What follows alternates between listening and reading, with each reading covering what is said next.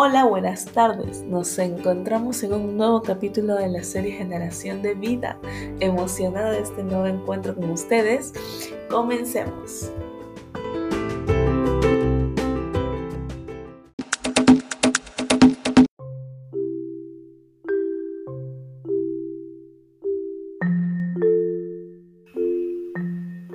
En capítulos anteriores de nuestro podcast expusimos sobre la definición de la sostenibilidad con su enfoque de lograr mantener y cuidar los recursos naturales para las generaciones futuras y en la equidad de los beneficios para los ámbitos económicos, sociales y naturales.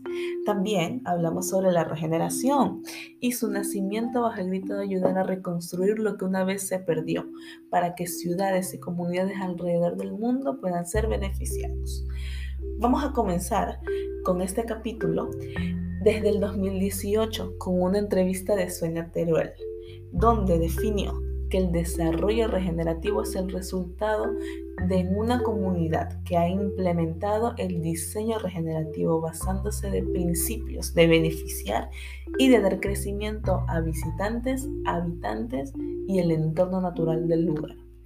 Ahora vámonos al 2020 en la revista Short of the Journey, realizó una entrevista también a nuestra experta Siona Teruel, donde expone al turismo regenerativo como un nuevo paradigma, donde comparte el contraste y diferencia entre la regeneración y sostenibilidad, expone los cambios que son necesarios a cumplir y el día de hoy yo quiero compartirles estos cambios que son expuestos por la experta.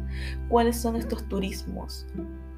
Estos principios regenerativos para mayor entendimiento de qué es lo que se necesita aplicar para poder lograr posibles resultados. Se mencionan seis principios. Primero tenemos la premisa de que en un lugar hay tres personajes importantes. El hombre nativo, el hombre ajeno y el entorno. Estos tres protagonistas tienen que entenderse a sí mismo y con los otros. El segundo es la coevolución del hombre.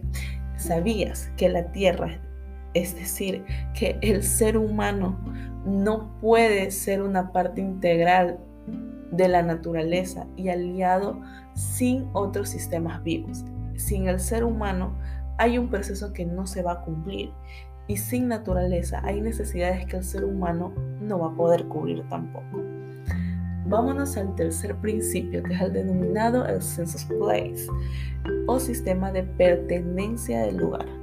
Aquí se hace énfasis en que la unión entre los grupos culturales y el lugar son fundamentales, pero solo cuando se conocen particularidades del lugar.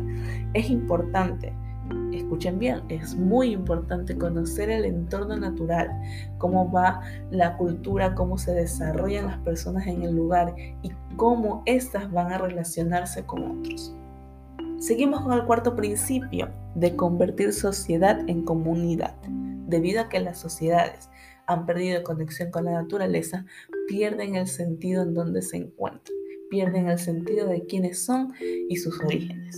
Vamos al quinto principio, al One Thinking o principio sistémico. Es el principio que permite poder comprender cómo las creaciones del ser humano se interactúan con los sistemas naturales y con el ser humano en el mismo lugar. Ahora sí vamos al último principio, que es el codiseño e involucramiento de los stakeholders donde se concentra en las necesidades, las actividades y los objetivos que tienen las personas de un lugar para poder comenzar a trabajar a beneficio de todo por igual. Es decir, si estas personas no son apoyadas, no se puede ir a ningún lugar. Se necesita la intervención de las personas, del ser humano, para poder crear algo nuevo que sea beneficioso para todo el entorno.